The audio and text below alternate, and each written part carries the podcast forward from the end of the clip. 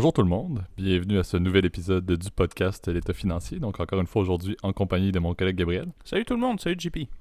Et pour euh, ce 25e épisode de, la saison 3 déjà, et également l'un des derniers, comme vous pouvez le remarquer, de l'année 2021, on vous fait un, on, va dire épisode spécial, mais on n'aime pas trop les nommer comme ça parce que ça, change un peu la trame directrice. mais euh, ce qu'on veut faire, c'est moi personnellement, puis je pense Gab, tu partages un peu le, même avis, mais j'aime bien les, trucs de fin d'année, peu importe c'est quoi le, quel type de nouvelles, que ce soit genre les, événements marquants dans le monde, les, événements climatiques, les trucs de sport également, peu importe, mais les espèces de top de fin d'année, j'avoue que je trouve ça quand même assez intéressant. Ça fait ça fait une, belle rétrospective sur, euh, sur l'année en cours, puis je pense qu'avec le, contenu qu'on a créé euh, durant l'année, qui va inclure la saison 2 et la saison 3, on a eu beaucoup de sujets qui étaient quand même assez notoires. Fait on vous fait aujourd'hui un, épisode spécial, donc pas de segment euh, comme vous les connaissez si bien, mais plutôt en, mode euh, euh, les événements marquants de 2021 dans le monde financier et géopolitique. bref, un peu les mêmes sujets, les mêmes formats que ce qu'on parle d'habitude, mais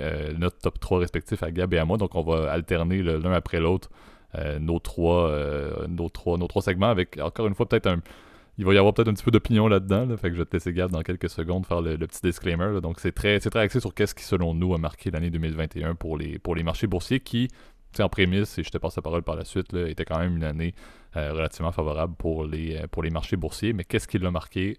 On vous parle de ça dans les prochaines minutes. Gab, peut-être euh, petit disclaimer et également peut-être une, des petites balises sur qu'est-ce qu'on va bien évidemment éviter en termes de sujet. Il y a quand même des, trucs qu'on a déjà trop parlé selon moi. Ouais, bah, ce qu'on a, je pense, peut-être un peu trop parlé, euh, c'est euh, c'est le Covid. Moi, je pense qu'on en a tous un peu marre d'entendre parler tous les jours de ça, là, même euh, dans les nouvelles. Donc, on va s'abstenir évidemment de parler de ça, même si, bon, évidemment, c'est le climat qui, qui, a défini un peu l'année, encore une fois. Et puis, je pense que ça ça va rester de même, malheureusement, en fait, pour, euh, pour encore quelques temps. Là, je pense euh, au minimum encore une année. Là, donc, euh, c'est pas fini. Donc, évidemment, on a préféré ne pas en parler parce que je veux pas de ce que ça non plus, ça, ça abîme la qualité aussi de notre discussion d'aujourd'hui. bon, comme chaque épisode, n'oubliez pas le disclaimer que, évidemment, tout ce qu'on parle, il s'agit de notre opinion personnelle, il s'agit pas d'une recommandation officielle de placement.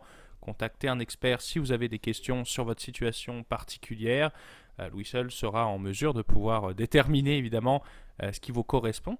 je, précise aussi, comment dire, c'est un, épisode, on a dit un peu spécial, mais on va, on va garder, je pense, les, mêmes jingles, etc. Donc ça, ça va rester, je pense, officiellement un, son de la cloche.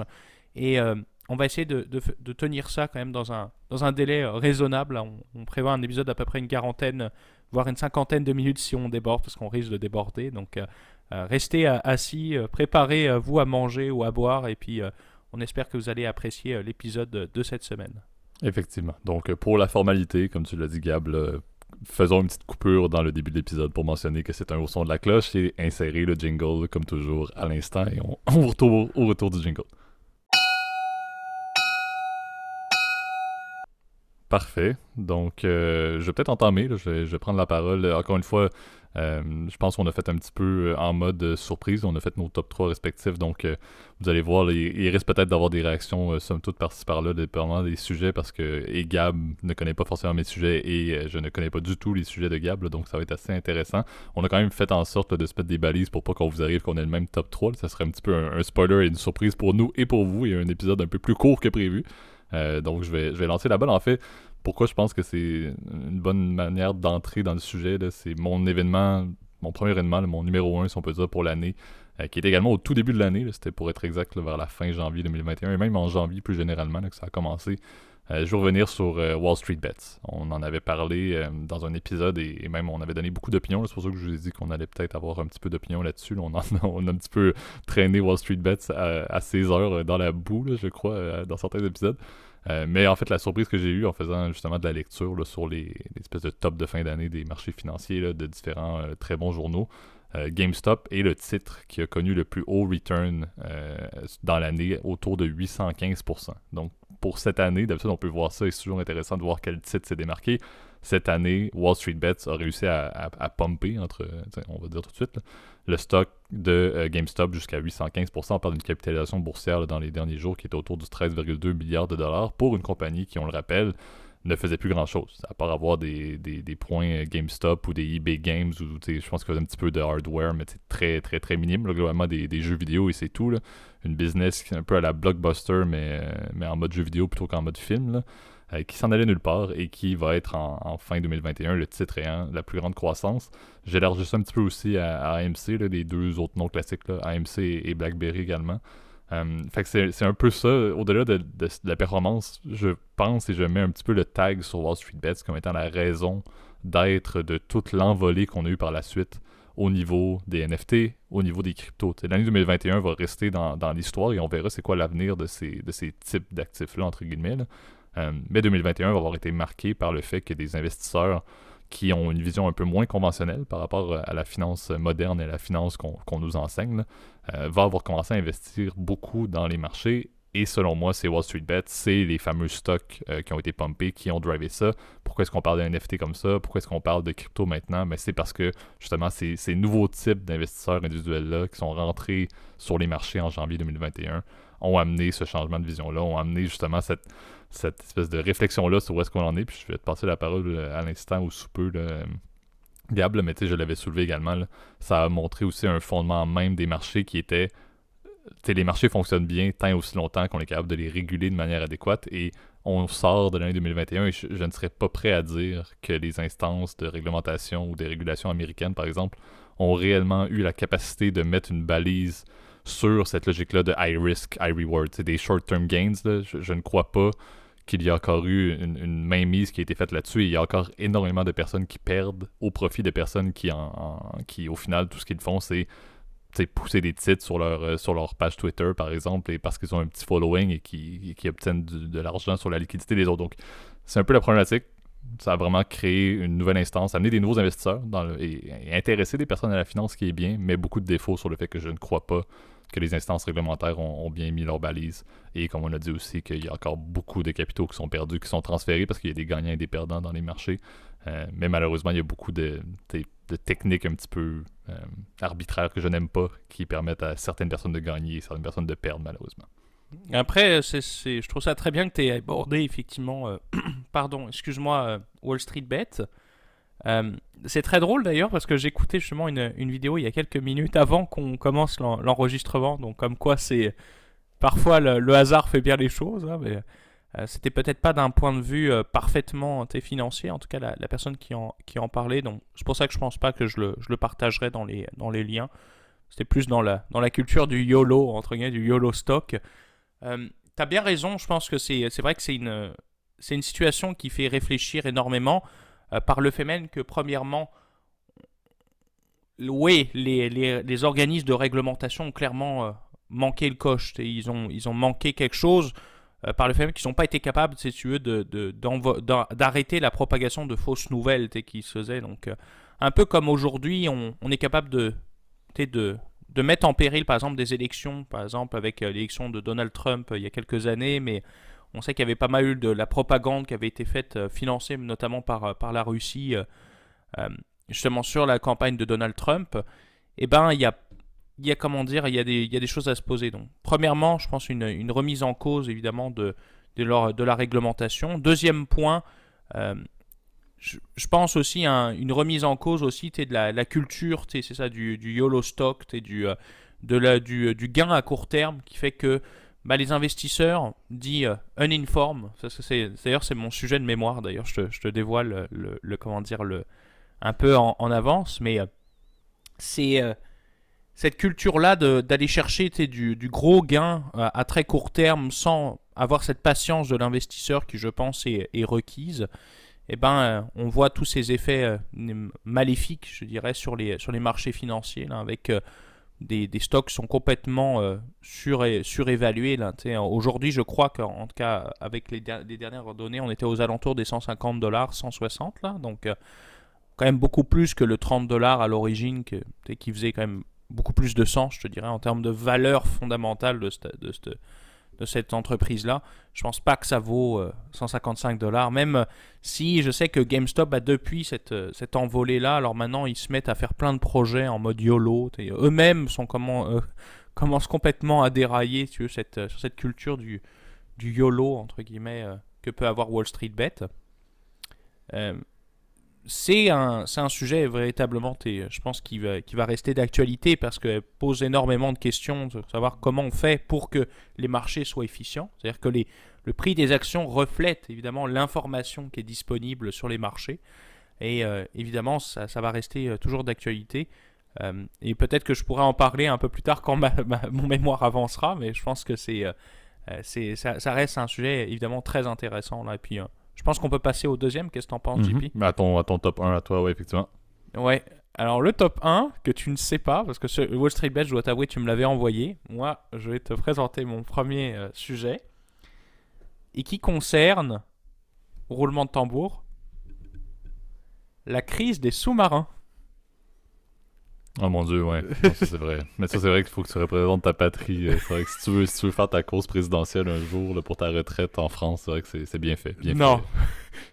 Franchement, je sais que tu t'y attendais pas. D'ailleurs, pour la peine, les auditeurs le voient pas, mais dans la vidéo, là, je mets un drapeau animé euh, derrière mon, mon crâne, euh, en tout cas sur l'enregistrement sur en ce moment. J'espère que ça va te déconcentrer, JP, ou pas.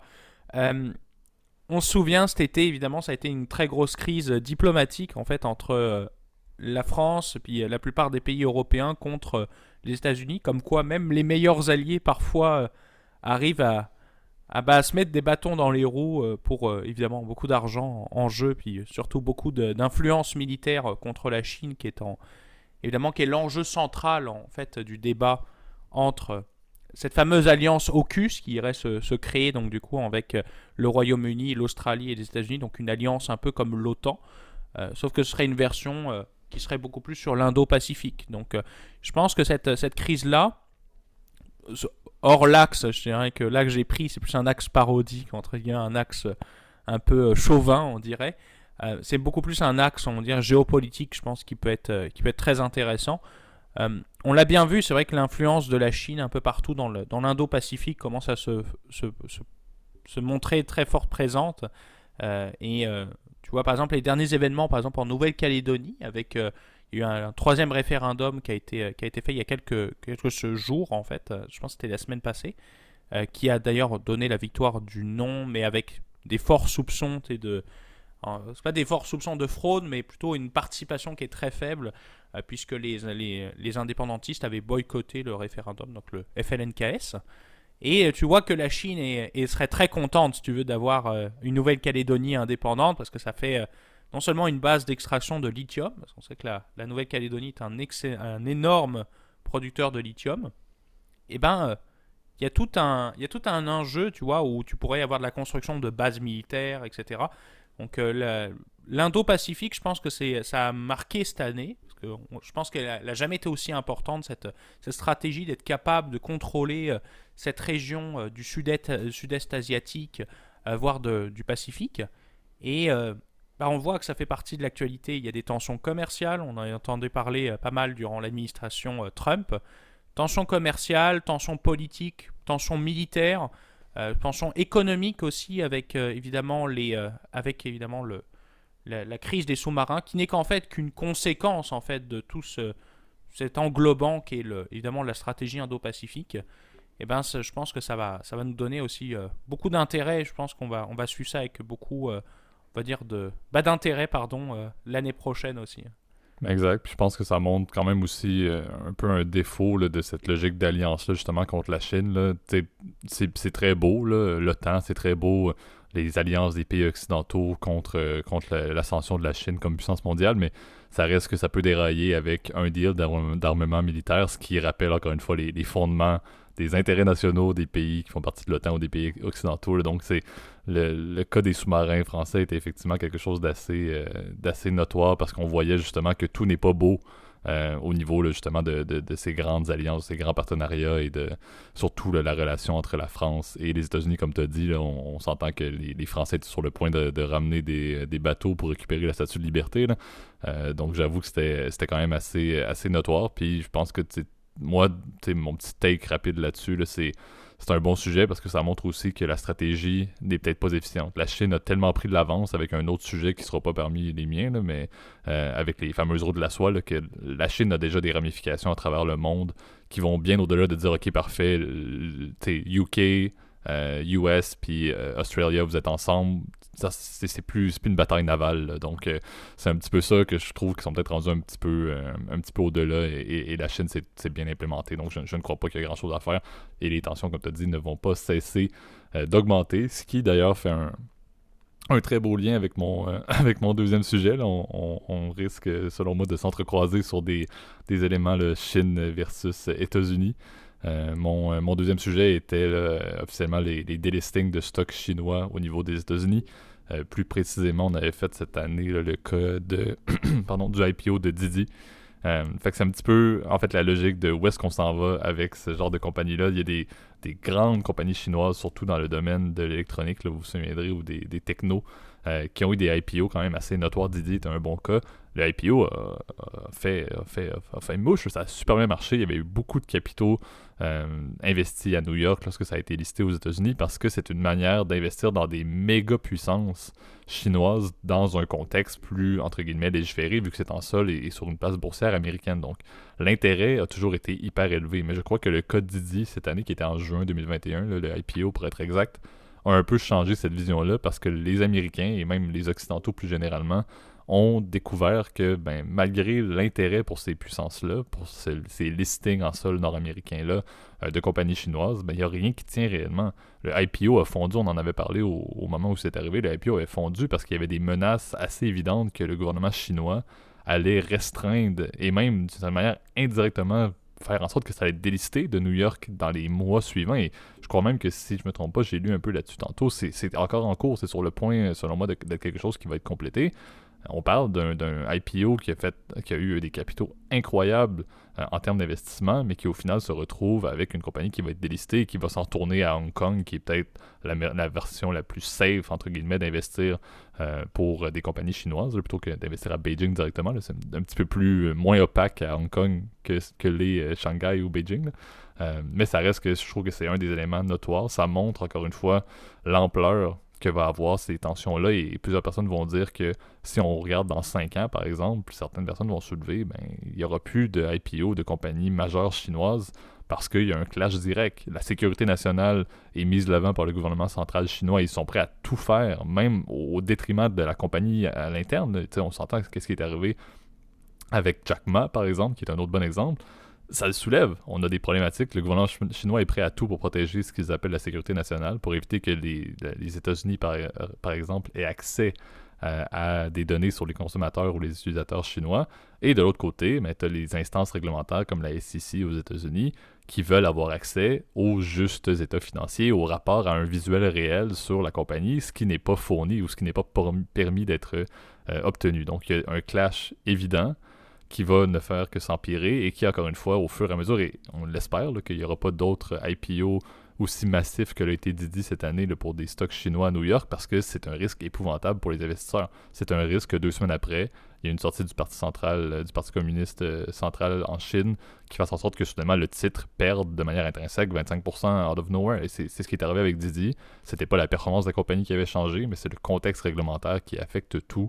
Euh, et pour moi, c'est un événement marquant, mais c'est aussi quelque chose, tu l'as un petit peu dit, et c'est un petit peu ça, je pense, les tensions Chine-États-Unis. C'est quelque chose qu'on risque d'avoir euh, l'occasion de reparler sous d'autres formes de sujets dans les prochaines années. Mais c'est quelque chose qui est un point tournant. C'est quelque chose qui a vraiment rendu inintéressant les listings de stocks chinois aux États-Unis, du moins à mon avis. Euh, et c'est ce qui rend encore une fois une transition complète entre le fameux mur qui se crée entre les deux plus grandes économies et les deux plus grandes instances financières mondiales ce qui est un peu triste, c'est ma vision des choses, c'est s'il y avait pour X raison une capacité d'avoir des ponts économiques et financiers entre la Chine et les États-Unis, où est-ce que le monde se situerait, plutôt que d'avoir des combats éternels. C'est un peu là, et encore une fois, c'est en tant que bon Canadien pacifiste que certains diront que je dis ça, mais c'est un petit peu ma vision. Je trouve que ça montre quand même un, défaut notoire euh, et le fait de créer deux pôles financiers complètement distincts où les Occidentaux investissent aux États-Unis et les personnes à la limite euh, qui sont plus en, Orient, par exemple, peuvent investir en, Chine. Je trouve que ça, crée une polarisation un petit peu inutile dans un contexte où la finance moderne est une finance qui est imbriquée, qui est interreliée, qui devrait l'être et devrait se développer. Mais bon, comme on l'a dit, et tu l'as soulevé dans le, ton, top 1, c'est du géopole, on peut pas faire grand-chose. Mais euh, mon top 2, et je te passe la parole si tu veux faire un petit topo là-dessus rapide, euh, Gab, mais c'est effectivement la transition, les délistings de stocks chinois à New York ou aux États-Unis plus généralement. Ouais, c'est un sujet hyper intéressant. Je trouve qu'on pourrait même en, reparler en 2022. oui, c'est fou, je suis encore en 2020. Hein. Des fois, là, tu te dis, bon Dieu, c'est passé tellement vite cette année-là. Mais ouais, je trouve que c'est une excellente idée. Puis c'est vrai que les, les, stocks chinois ont posé euh, beaucoup de problèmes, euh, surtout les, les régulateurs ont mis un frein après, euh, après l'affaire Didi sur les, les ce qu'on les Chinese ADR, donc sont en fait des sociétés écrans mais qui contrôlent par certains droits de vote spéciaux en fait le, le en fait les entreprises donc par exemple Alibaba etc ZTE etc il y en a il y en a plein là des, des Chinese ADR Didi en était un donc ce sont des, des actions spéciales hein, c'est-à-dire tu peux pas comme les, capitaux chinois sont fermés la plupart du temps aux, étrangers, euh, bah, c'est des, des, droits de vote spéciaux en fait qui font que tu puisses acheter évidemment l'action de ces entreprises-là. Donc c'est un espèce d'hybride.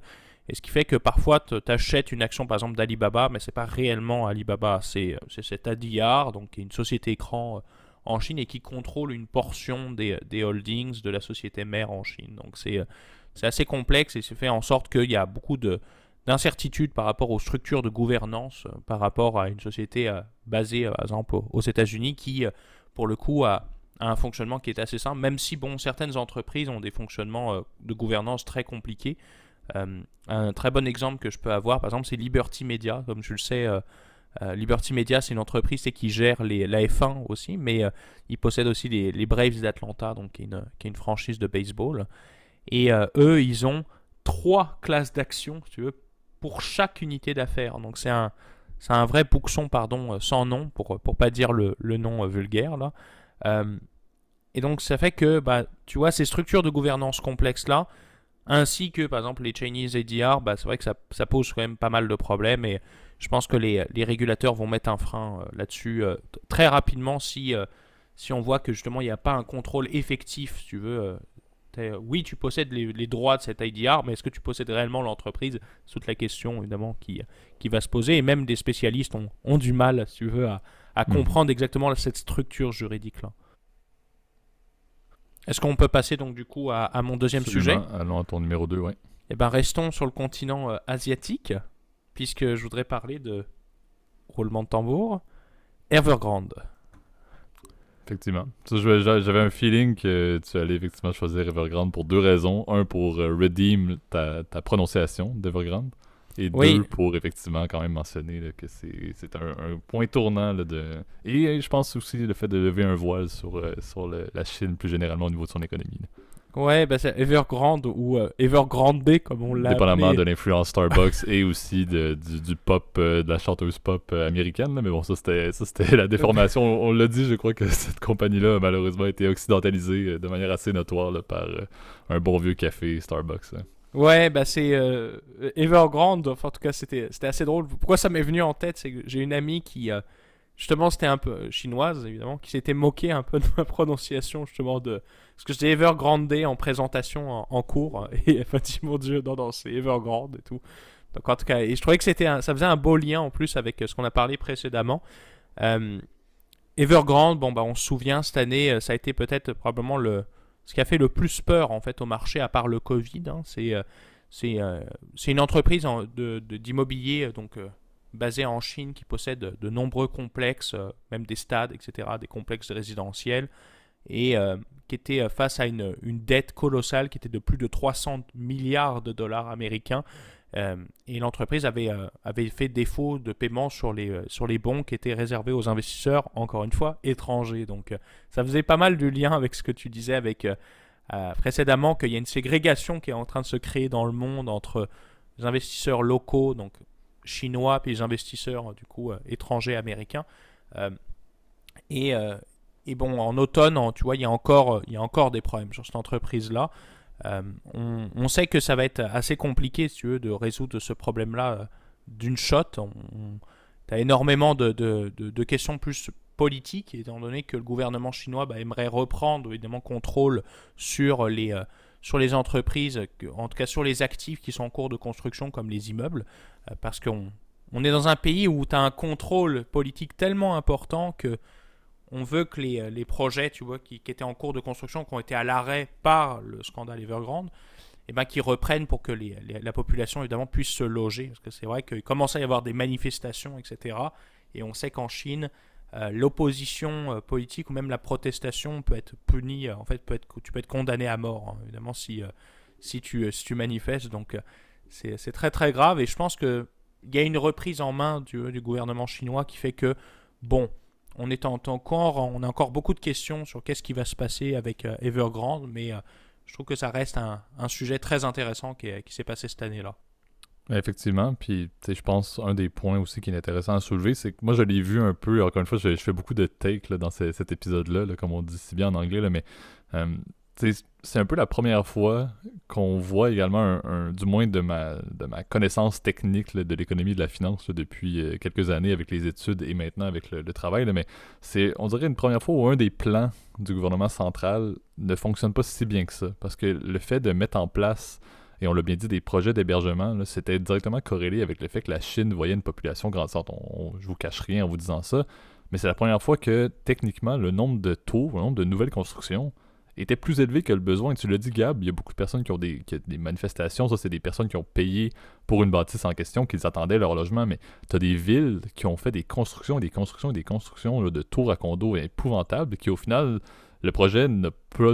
Un, il y a des problèmes avec des compagnies comme Evergrande, tu l'as bien soulevé, mais il y a aussi pas réellement de besoin. Donc, c'est, ça a soulevé vraiment une problématique sur. On dirait que la Chine pouvait tout se permettre on, se disait également que toute cette compagnie-là avait un lien directement avec les entités du gouvernement central, du Parti central, ce qui est vrai.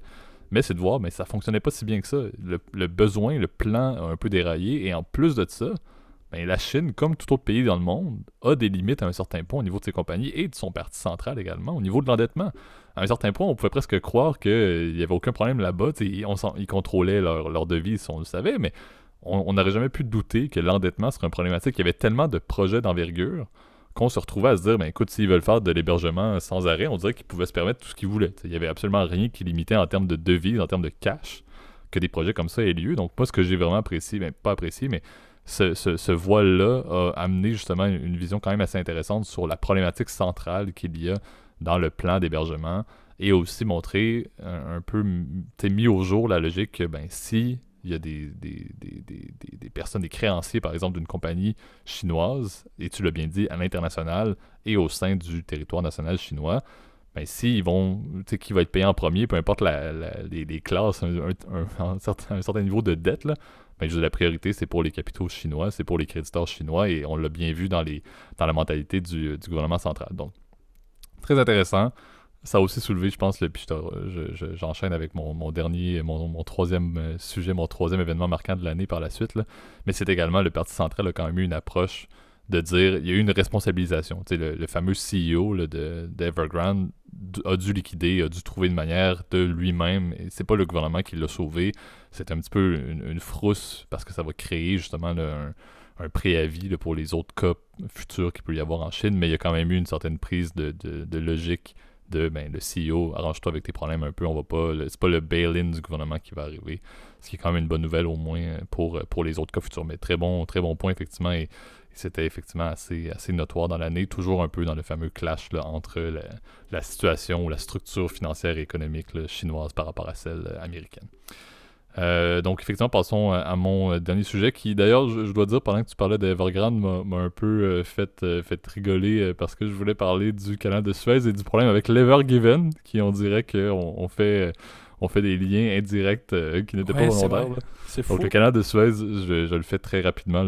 encore une fois, vu que c'est le, le, troisième, c'était pas le prioritaire dans l'année. Euh, mais c'est selon moi, là, ces, petits sommaires, vous, vous souvenez, on en avait parlé, c'est le fameux bateau qui s'était euh, littéralement euh, échoué de travers dans le canal de Suez pendant quelques jours. Ça a paru une éternité parce que ça en, monde en parlait 24, 24 heures sur 24 à CNN, par exemple. mais officiellement, pour vous donner la durée concrète, c'était le 23 mars de cette année que ça a eu lieu. Et le dernier bateau qui était en attente a, pu passer le, 3 avril. Donc, pas un délai épouvantable, mais ça a quand même mis moi, en fait, c'est avec une rétrospective et c'est un peu ça qu'on vous fait dans l'épisode d'aujourd'hui, mais ça a montré justement les risques de problématiques dans les chaînes d'approvisionnement. Et on vous a fait un sujet dans les dernières semaines là-dessus. dans lesquels ben, l'Evergiven et le canal de Suez auraient peut-être dû être le premier vecteur de dire ah, ben, on a eu des problématiques quand même assez notoires. Il y a eu des problèmes d'approvisionnement épouvantables à cause qu'un bateau s'est littéralement encastré dans une butte de sable dans le canal de Suez. Peut-être que notre système fonctionne pas si bien que ça. Et, et malheureusement, ce n'est pas arrivé et ça a pris d'autres ampleurs avec le fameux chip shortage, etc. Mais ça a pris une ampleur monumentale et maintenant on se retrouve avec justement ce qu'on vous a parlé, des délais d'approvisionnement qui sont épouvantables, des bateaux qui sont pris partout en attente dans des ports. Donc, moi, ce que je disais, c'est en mars 2021, on a eu un premier signal, on a eu un peu un, red flag qui aurait pu être interprété par les grandes têtes du Joel euh, mondial pour justement peut-être essayer de voir est-ce qu'il y a une, redéfinition qu'on devrait faire de notre chaîne d'approvisionnement et ça n'a pas eu lieu. On est passé à autre chose. On a continué à juger que la bonne vieille bande d'eau qui traverse, euh, qui traverse l'Égypte, par exemple, c'est suffisant et qu'il n'y aura pas de problème, effectivement, on attendra la mer du Nord et tout, que tout est beau, tout le monde est, heureux, on peut, on livrer quelque chose en, deux jours, euh, même si c'est outre-Atlantique, pas de problème. Mais au final, on se rend compte que ce n'est pas le cas. Peut-être qu'en mars 2021, on aurait dû y réfléchir, dans le temps d'ailleurs où la situation globale mondiale et l'économie était en croissance. C'était le temps de réfléchir. Il n'y avait presque pas d'erreur à faire, on le voit maintenant. Les titres ont continué à, à monter, puis les économies ont une reprise quand même intéressante. C'était le temps d'y réfléchir, malheureusement Maintenant, un des freins à la croissance économique mondiale va être les ramifications de la chaîne d'approvisionnement. Et encore une fois, on salue ce cher bateau qui est d'ailleurs repassé, si je ne me trompe pas, dans le canal de Suez pour la première fois il y a de cela quelques semaines et qui est passé sans aucun problème en décidant pas d'essayer de faire euh, son mode amphibie euh, et qui est resté effectivement dans la bande d'eau. Mais selon moi, c'était une problématique notoire.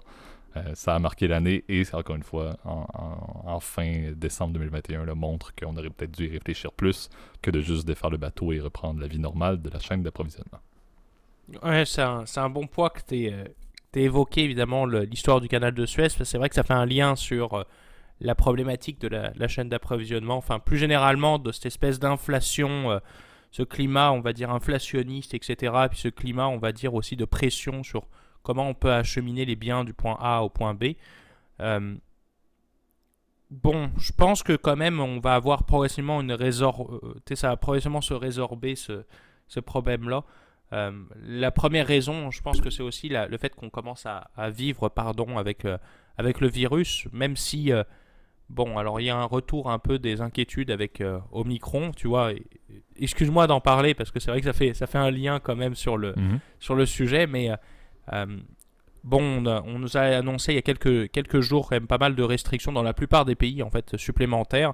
Mais j'ai l'impression que c'est quand même beaucoup moins important que ce qu'on se faisait évidemment euh, durant la première vague où pour le coup euh, l'économie était complètement à l'arrêt.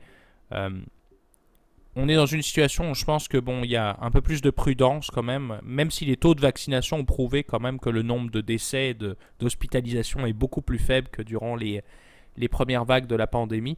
Omicron, selon les experts, devrait être, et encore une fois, moins dangereux, euh, mais euh, il peut se transmettre beaucoup plus facilement. Donc c'est vrai que ça peut être euh, inquiétant quand même, le fait d'avoir toute une société qui reste à la maison en quarantaine, hein, mais je pense que c'est vrai, évidemment, ça va nous poser évidemment beaucoup de, beaucoup de questions. Il y a ça, puis moi, l'autre point aussi, c'est, on dirait que, moi je vois la corrélation avec le commerce électronique, avec ou sans COVID, je pense qu'un des legs que la COVID va avoir, c'est que le commerce électronique a eu un boom qui était encore plus épouvantable que celui qu'on croyait initialement. On s'entend, on, se le cachait pas que c'était en croissance déjà. Mais maintenant, on dirait que je me dis, sans le développement de nouvelles infrastructures plus efficientes, tu sais, des infrastructures portuaires, on va dire les vraies affaires sur la côte ouest euh, du continent nord-américain, ça fonctionne pas que techniquement, à part euh, les deux ports qui sont dans le coin de, de Los Angeles, puis par exemple le port de Vancouver, c'est le, fondement de tout, puis qu'on on, s'entend, c'est un petit peu comme quand il y a eu l'expansion vers l'ouest, Vancouver, il y a un rail de chemin de fer qui quitte le port, puis qui peut se rendre jusqu'à Montréal, par exemple. Est-ce que c'est fonctionnel de nos jours? Plus ou moins. Donc, je crois qu'il y a, encore une fois, on va pas revenir sur l'infrastructure, mais l'Evergiven, le, le, problème de chaîne d'approvisionnement, ben, ça va se résorber, oui, mais tant que le commerce électronique va être en croissance, qui devrait être quelque chose sur une base annuelle avec ou sans pandémie, ben, ça prend des nouvelles infrastructures. Il faut qu'on arrête de se fier sur ce qu'on a déjà présentement. si on veut continuer à, dire que le transport par bateau coûte moins cher que le transport par avion, ben, il faut qu'on soit capable de traiter le transport par bateau de manière adéquate et qu'on ait suffisamment soit de trains ou de camions pour mettre sur les routes. Mais présentement, je pense que les infrastructures ne le sont pas et à un certain niveau, on ne tombera pas là-dessus là, en mode et aussi, mais les, conditions de, certains, euh, de certaines industries de transport, dont les fameux euh, transports par camion longue distance, il y a peut-être un petit peu d'amélioration à avoir au niveau des traitements des, des camionneurs et des conducteurs. Donc euh, peut-être euh, peut-être Gab, ton, euh, pour clôturer, on est quand même pas si pire dans le temps, le fait qu'hésite pas, ton troisième ton troisième sujet pour, pour clôturer notre top 3 respectif. On pourra faire, si on a du temps, des mentions honorables si jamais il nous en passe par la tête pour, pour clôturer l'année. Ouais, ouais, mais c'est. Moi, mon troisième, épi... mon, mon, troisième pardon, sujet dont je voulais parler, et je pense que ça va te rejoindre un peu. On a abordé très légèrement en surface la question de l'inflation et je pense de la, de la supply chain. Euh, c'est, roulement de tambour, encore une fois, la fin du quantitative easing. Effectivement. On, sait que Powell euh, et la, la Fed, bon, c'est vrai qu'on a tendance à dire Powell a décidé ça. Bon, évidemment, je pense pas qu'il est seul à dire bon, on va mettre fin à. Ouais, non, mais il, est en chaise au niveau de la Fed depuis assez longtemps pour que la Fed soit renommée peut-être un jour. La, la, Powell Corporation, je sais pas. Euh, bah là, il est en plus, il a été réélu. En fait, il a été renommé parce que c'est des mandats de, je crois, de 4 ans, si je me souviens bien, sur, euh, pour être chairman of the Fed. Euh, et donc Powell, ouais, très, intéressant évidemment euh, ce qui va se passer en termes de politique monétaire. On sait que c'est un sujet qui est un peu complexe, euh, même si euh, je vous invite vraiment à lire là-dessus. Je trouve que c'est un sujet vraiment passionnant, la, politique monétaire. le quantitative easing, on le rappelle très rapidement, c'est le fait d'acheter quand une banque centrale elle est à court de, moyens en fait ou de, de, méthodes pour pouvoir injecter de l'argent dans l'économie, et eh ben, elles se mettent à acheter massivement des bons du trésor en fait auprès des marchés, donc des bons du trésor quand même relativement peu risqués, mais qui permettent au lieu, d'envoyer de l'argent aux banques, bah, d'envoyer directement de l'argent à des corporations. En fait, c'est un peu le, principe du QI, donc ça permet d'augmenter la masse monétaire en circulation. Donc c'est un, c'était une technique très agressive qui a été utilisée évidemment euh, durant la première euh, partie de la pandémie avec euh, des achats évidemment records de bons. On en parlait de plus de plus de 100 milliards de dollars par mois là, tu vois par exemple au mois de novembre, on parlait de 120 milliards de dollars euh, d'achats, on va dire, euh, de, de, comment dire, de, bons euh, par la stratégie du quantitative easing. Et le mois de décembre, on est descendu, on est descendu à peu près à, un peu moins de la moitié, si tu veux, de, du 120 milliards. Donc on était à, à 60 milliards par mois. Et ce montant-là devrait réduire, en fait, réduire chaque mois jusqu'à atteindre zéro, en fait, d'ici 2020, la fin 2022. Donc c'est la fin d'une stratégie euh, qui a été euh, très agressive pour mettre de l'argent dans l'économie, qui, oui, effectivement, se fait euh, assez efficacement. Elle a permis de, quand même de sauver beaucoup d'entreprises qui étaient un peu en, bord de la faillite. Le meilleur exemple que je peux avoir, c'est ta foutue Carnival Corporation, là, qui est, que tu, dont tu nous parles rabâche pardon, les oreilles à chaque. Euh, Effectivement, toujours important de noter par contre que ce n'est pas une compagnie à laquelle je crois, c'est plus pour le mime à force entre Gab, parce que je sais que Gab, dès que je lui parle de carnaval, il, est sur le point de, se prendre deux verres de whisky, donc ça me fait toujours bien rire, mais effectivement, je, ne vous. je, n'en parle pas plus parce qu'il n'y a absolument rien à parler de plus autre que des déficits. non, ben c'est ça, la, Carnival Corporation, bon, c'est plus un mime qu'autre chose, mais. Euh, cette méthode-là était évidemment très agressive, mais elle a permis vraiment de, de sauver, je pense, en, grande partie l'économie américaine qui était un peu au bord du précipice euh, durant la première euh, partie de la pandémie. Euh, aujourd'hui, c'est vrai qu'on est dans un autre contexte. On est dans un contexte où aujourd'hui on a beaucoup plus de tensions par rapport à l'inflation. même si Powell, par exemple, a annoncé donc du coup la fin du quantitative easing, ben, il va avoir aussi avoir de la pression sur la politique monétaire standard. Donc le fait de faire des, par exemple des repos, par exemple euh, tout simplement les taux directeurs tels qu'ils sont utilisés aux États-Unis. Euh, Powell a déjà annoncé qu'il déjà il ferait des, hausses de taux euh, l'année prochaine, donc au minimum 3, si ce n'est 4. C'est vrai qu'on a une, des records d'inflation aux États-Unis qui dépassent les 4%. Les 4% je crois qu'on était à 4,2 sur le, en, mhm. year over year sur, sur le mois dernier. Donc c'est complètement fou, évidemment. C'est beaucoup plus que les fourchettes traditionnelles d'inflation qui sont entre 2 2,5 à 3,5%, qui est un, on va dire un, taux naturel d'inflation de, qui paraît cohérent et qui permet évidemment à ce que l'épargne des gens ne se dégringole pas, puis que la production économique en fait soit inférieur, si tu veux, soit soit, comment dire, il faut que ce soit en lien évidemment avec la, la, croissance euh, du PIB réel à long terme. Donc c'est euh, un peu ça que je, je, me dis, on va dire, avec, euh, avec le QE. C'est vrai que c'est un sujet qui a marqué les investisseurs dans la fin de l'année, plutôt en fin de l'année, et qui va risquer d'intéresser énormément les investisseurs, évidemment, en 2022. pour le coup, c'est sûr qu'on va en parler. je pense que ça va continuer à nous intéresser. Ouais, puis c'est un sujet qui m'a beaucoup enflammé aussi dans euh, cette année de podcast dans le sens où on, on, va on va parler très très longtemps du QE comme étant la solution qui a fonctionné pour la, crise de la COVID et qui avait fonctionné également à l'époque dans le temps de la fameuse crise de 2009. Mais j'ai de la misère encore une fois à, voir que la sortie du QE s'est faite à temps on sait que les marchés, on peut pas faire ça tout d'un coup. Donc le fait que ça va, que c'est une dégression, c'est tout à fait cohérent et, c'est la meilleure chose pour rendre, rendre l'effet sur les marchés le, plus, le plus faible possible. Donc ça, déjà là, c'est une bonne chose comme technique de sortie. Par contre, j'ai de la misère à croire que c'était vraiment en novembre, décembre qu'il fallait commencer, en 2021, qu'il fallait commencer à, mettre ça en place. On s'entend, on dit souvent, c'est l'inflation, on vit du 2%, puis qu'on est à du 4 4.2 et on s'entend, c'est probablement des chiffres qui sont relativement favorables. Euh, la réalité dans certains pays, les États-Unis, même eux, peut-être que c'est pas réellement du 4.2%. Mais tout ça pour dire que je considère qu'on va, on va en parler très très longtemps de voir est-ce que ça aurait dû être plus tôt qu'on sorte de ce, de ce QE-là. Les impacts négatifs, on s'entend d'une année à l'autre. 2021 a été marqué par un contexte justement où l'économie était sur les chapeaux de roue. L'économie allait à plein régime par les politiques. Et on va se retrouver en 2021 avec la fin du QE et une hausse des taux directeurs. Donc un contexte qui est littéralement, on commence à mettre le frein, euh, le, frein d'urgence entre guillemets sur le véhicule. Quel va être l'impact indirect sur les marchés, par exemple On dirait que j'ai je trouve que c'est beaucoup de d'une année à l'autre, c'est tout ou rien. 2021 par rapport à 2022, on pourra en parler à la fin de l'année prochaine dans notre nos segments de fin d'année. Mais selon moi, ça va être quand même assez notoire parce que justement l'économie va être plus balisée qu'elle l'était. Et j'ai encore une fois de la misère à croire que le bénéfice qu'il y a eu de continuer peut-être six mois, peut-être, encore une fois, c'est mon avis, mais est-ce qu'on est six mois trop tard pour commencer à faire une, une dégression du QE, par exemple? Est-ce qu'on n'aurait pas dû peut-être avoir eu déjà presque la fin du QE en fin 2021 et le début peut-être d'une hausse de taux directeur?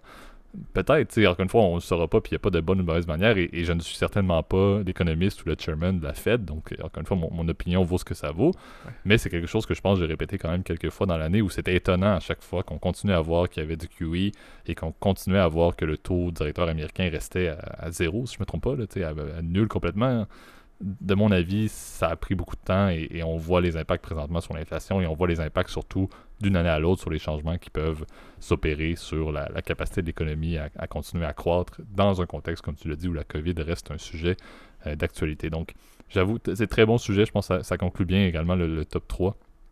Mais, euh, mais c'est sûr qu'on va en parler. C'est sûr qu'on aura encore beaucoup euh, d'occasion de reparler du QE et, plus généralement aussi des hausses de taux directeur qui, il faut quand même le soulever, depuis le départ du podcast, il n'y a pas eu de hausse de taux directeur dans l'histoire du podcast. C'est vrai. C'est quand même un an et demi de podcast, donc ça veut tout dire. Euh, mais ça, encore une fois, je pense que je vais juste appuyer mon avis sur la, stratégie et la politique monétaire américaine. Mais bon, je, vais, je vais me taire là-dessus là, pour, ne pas, pour ne pas, encore une fois, couper le sujet du prochain rate hike qu'on aura l'année prochaine. Euh, sinon, je sais pas, Gab, j'avais, j'avais un autre un autre sujet très brièvement que je ne vais même pas aborder, juste le, lancer comme ça. Euh, vas-y, vas-y. Et pour nos auditeurs également français, on a fait fi de l'ascension des pharma, plus généralement de Moderna, oui, plus généralement de Stéphane Bancel. Euh, ça aurait été un bon sujet encore une fois. je pense que vous l'avez noté.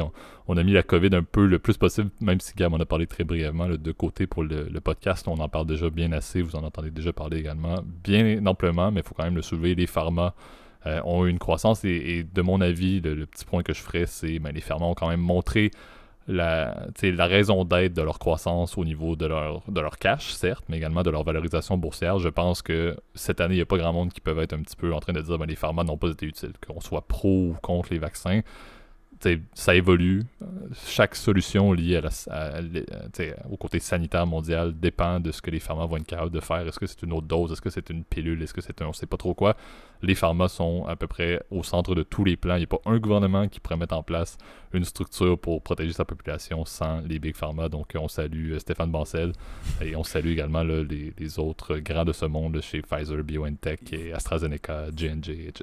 Ouais, il faudrait qu'on fasse plus un jour une collab avec, euh, avec euh, Stéphano. Il faudrait qu'il vienne chez nous. Mais... Non, mais ça, on le rappelle, hein, considérant qu'ils veulent faire une usine de production, je pense, au Canada, euh, peut-être, peut-être même au Québec, là, on, pourrait, on pourrait toujours essayer de trouver une manière d'avoir un, petit sit-down interview avec Stéphane Bancel. Vraiment, ça serait. reviendra faire un tour au centre-ville de Montréal. Ce serait hyper intéressant en vrai, là, mais bon. Je...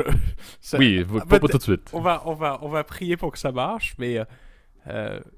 bon, j'ai d'habitude, c'est vrai que j'ai des, euh, des propos, on va dire, quand même assez controversés, je te dirais, sur le, plutôt sur la, gestion de la crise de manière générale. Je pense que ça a été quand même plutôt bien géré quand même dans l'ensemble. Mais tu vois, on, arrive à un point où je pense que le, la vaccination est notre seule, notre seule solution euh, crédible. C'est vrai que le, on arrive à des formes de, de nouveaux variants. Et est-ce que la, est-ce que la, Covid va finalement se transformer comme une espèce de grippe en fait régulière où euh, on devra avoir notre vaccin annuel, un peu comme euh, les petits vieux avant, avant la Covid, ils prenaient leur shot de, pour, la, grippe, bah, ce serait un peu pareil. Je pense que c'est un peu ce qui va se, ce qui va se passer. On, commence à vivre effectivement progressivement avec le virus. Omicron va, évidemment euh, pose beaucoup de questions.